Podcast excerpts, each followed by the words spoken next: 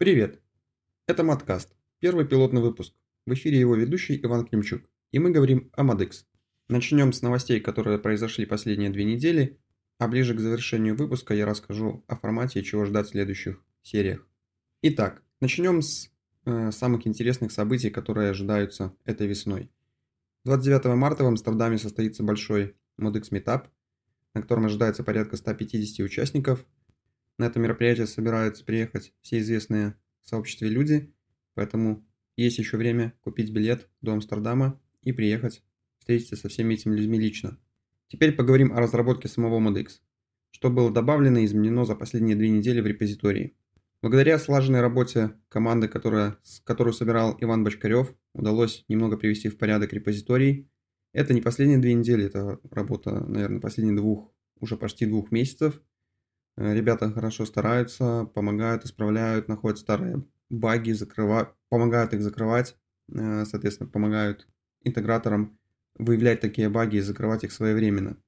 Кроме исправления багов, команда также работает над тем, чтобы улучшить ModX в целом. То есть командой на текущий момент подняты такие вопросы, как улучшение документации, как э, исправление каких-то концептуальных вещей, как исправление каких-то общих вопросов, которые были исторически добавлены и добавлены, может быть, неправильно, но сейчас их нужно переделать. И вот эти все обсуждения, они поднимаются, в том числе и на гитхабе, и ребята работают, описывают, э, что работает и как работает сейчас, почему это неправильно и как это нужно исправить. Это на самом деле здорово, потому что это позволит э, сделать э, следующую версию ModX все-таки лучше не только с точки зрения кода, который все ждут разработчики, но и с точки зрения пользовательского опыта, когда обычные клиенты будут пользоваться системой, им это будет нравиться. И отдельно хочу отметить, что вот в рамках этих всех активностей начата отдельная большая работа по приведению в порядок разрешений. Это пермишины, которые в политиках доступа используются. На текущий момент их там много. Я не помню точно сколько, порядка 200, 200 штук, наверное. И вот они все описаны, где-то местами абы описаны, где-то не соответствует э, описание тому, что делает этот пермишин, где-то переводы неправильные, либо неправильно интерпретированные. Где-то эти пермишины вообще используются не в тех местах, либо не так. Некоторые вообще не используются из-за того, что были изменения, в том числе и в интерфейсе админки. И вот э, Руслан Алеев, спасибо ему, он делает большую работу, он по каждой части системы собирает все эти пермишины, э, описывает их, описывает, что работает неправильно, что следует исправить и так далее. То есть все эти подробные описание есть уже на гитхабе, то есть есть над чем, в принципе, работать. Благодаря Евгению Борисову исправлены, если не все, то многие XSS-уязвимости в админке ModX. Э, есть отличия в исправлениях между второй версией и третьей версией. Третьей версии приняли решение более радикальные на более высоком уровне их поисправлять. Во второй версии их исправляли точечно, но приняли решение, что все-таки их пока не трогать, тем более, что админка это не клиентская часть, и в любом случае эти уязвимости, они хоть и, и важны, но не настолько опасны, потому что если кто-то получил доступ к админке, то в принципе он получил уже доступ ко всему сайту. Э, тем не менее, эти уязвимости будут исправляться и в будущем, и в третьей версии этому будет уделено особое внимание, поэтому над этим работа также продолжается. Также в репозитории был добавлен файл security.mdev, в котором описаны процедуры уведомления о найденных уязвимостях, это тот самый файл и та самая информация, которой не хватало, наверное, летом прошлого года, когда произошли массовые взломы, из-за того, что информация об уязвимостях не была донесена должным образом. То есть информация была получена, но люди, которые, за, отвеч... люди, которые отвечают за безопасность, эту информацию вовремя не получили, что и привело к той печальной ситуации. Надеюсь, что такая ситуация в будущем не повторится. Мы все извлекли из этого урок, и информация о том, куда сообщать об уязвимостях, будет описано более подробно и более доступно. Иван Бочкарев также предложил изменить базовый шрифт для кода, который отображается в админке, и для самих текстов в админке на системные, которые используются в операционных системах. Эти изменения сказались положительно на внешнем виде админки, то есть на текущий момент э, все стало выглядеть четче, красивше, меньше размытостей, то есть шрифты отрисовываются более правильно, и все в целом выглядит намного приятнее. Также две недели назад я начал работу над одной интересной э, фичей для ModX, которую просили достаточно давно. но она не была реализована, не знаю почему. Это возможность указывать свои собственные иконки для типов содержимого. На текущий момент в ModX можно указывать иконки для шаблонов, вернее уже и для типов содержимого, но до этого можно было указывать только для э, шаблонов. Это было в принципе удобно, но люди просили возможность видеть в дереве ресурсов отдельные ресурсы, которые ведут на какие-то файлы. Э, то есть не сами страницы, а именно файлы. То есть чтобы можно было, условно говоря, увидеть в дереве конкретно PDF-файл, ресурс типа PDF-файл, либо ресурс типа э, JavaScript файл. Э, ModX это позволяет делать, но визуально это было сделать тяжело. С шаблонами это нужно было сделать какие-то пустые шаблоны, к которым привязывать иконки, то есть это увеличивало количество мусора в системе, а теперь можно просто взять, указать нужную иконку в типе содержимого, и все будет работать э, как и с шаблонами. Единственный нюанс, что иконки шаблонов могут все же перезаписывать иконки типов ресурсов, потому что тип это более базовая сущность, а шаблон он как бы идет уже поверх этого типа, поэтому у шаблонов приоритет больше. Также интересно из новостей то, что начата работа, а вернее по факту продолжена, но опять же всем известный Иван Бочкарев эту работу активизировал, можно сказать заново. Э, начата работа над переносом документации Modix на GitHub э, и одновременно работа над переводом этой документации на русский язык. Из-за того, что сейчас это все будет храниться на GitHub, работать над переводами становится значительно проще. Соответственно, можно, можете подключаться.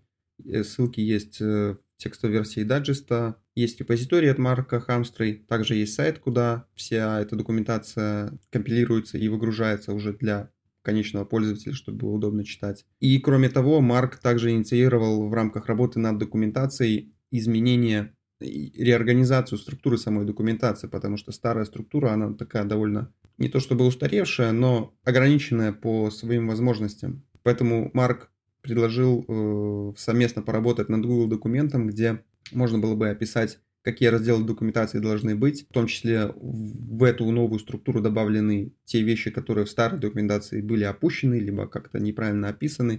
То есть в целом работа идет над улучшением всей документации в целом, то есть не только перевод на GitHub и переводы, но и качество самой документации тоже должно после этого стать лучше. Ну и последняя новость на сегодня, это Василий Наумкин закрыл свой большой pull request с рефакторингом, который он делал э, весной прошлого года, такой пометкой, что когда-нибудь в следующей жизни, возможно, это случится. Я так понимаю, все ждут э, какой-то реакции на это.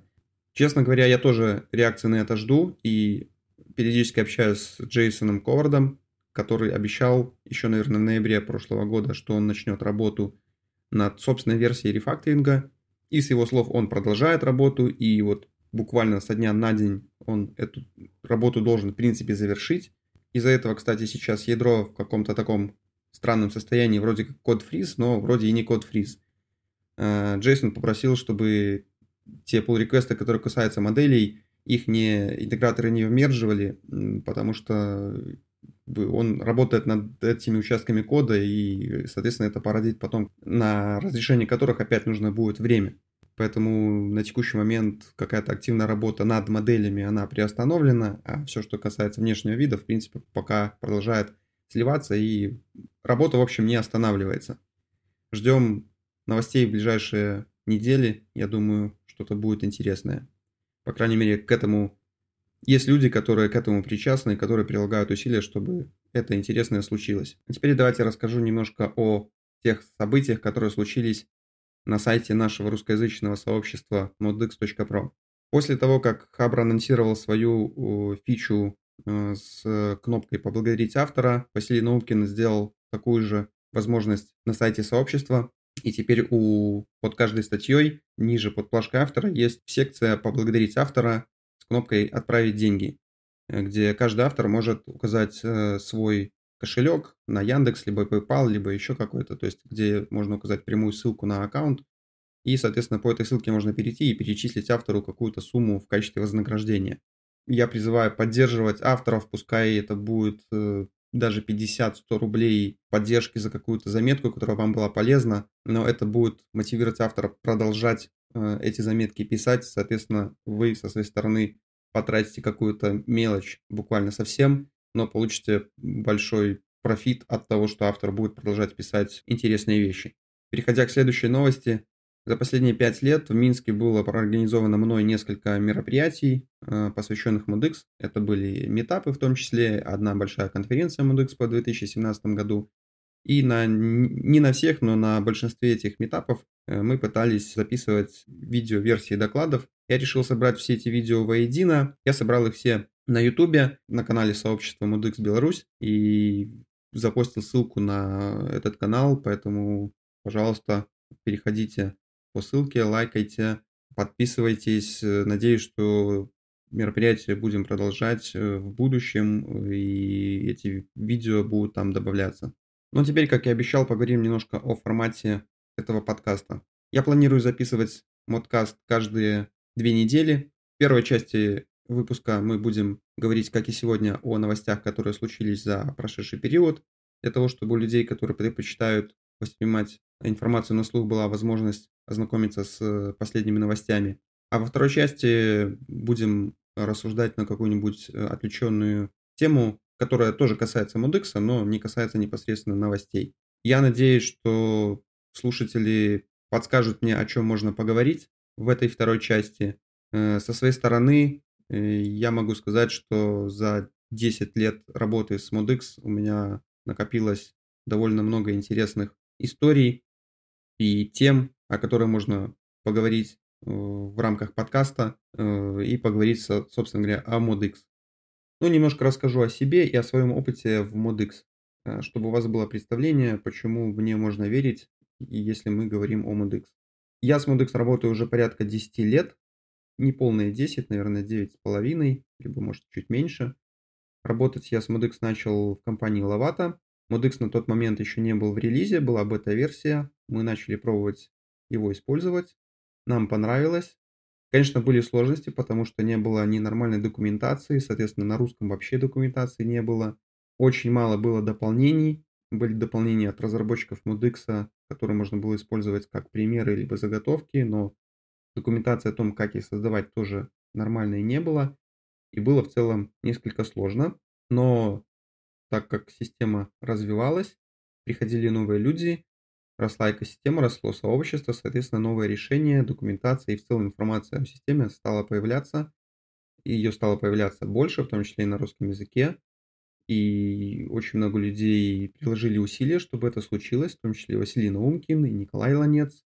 Несмотря на баталии между ними, они сделали огромную работу, за что им отдельное спасибо. Тем не менее, система развивалась, соответственно, я тоже изучал эту систему, учился писать. Сначала я делал сайты, потом я попробовал переводить документацию, чтобы английский подтянуть и разобраться больше в системе. Был создан проект ModXBuy, где я переводил документацию на русский язык. Я начал пробовать писать свои компоненты.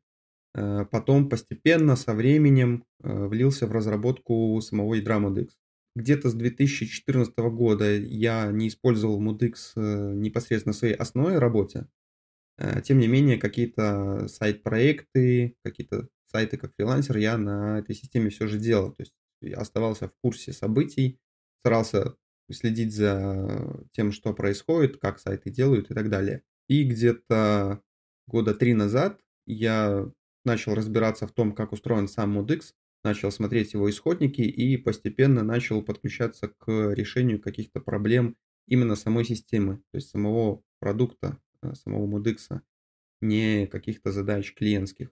Это стало таким моим хобби, мне этим интересно заниматься до сих пор, я за это не получаю денег, но на текущий момент официально являюсь разработчиком ядра и интегратором, то есть у меня есть право э, мерджить pull реквеста. В принципе, этого я заслужил той работой, которую я там делал на протяжении вот этих всех 10 лет.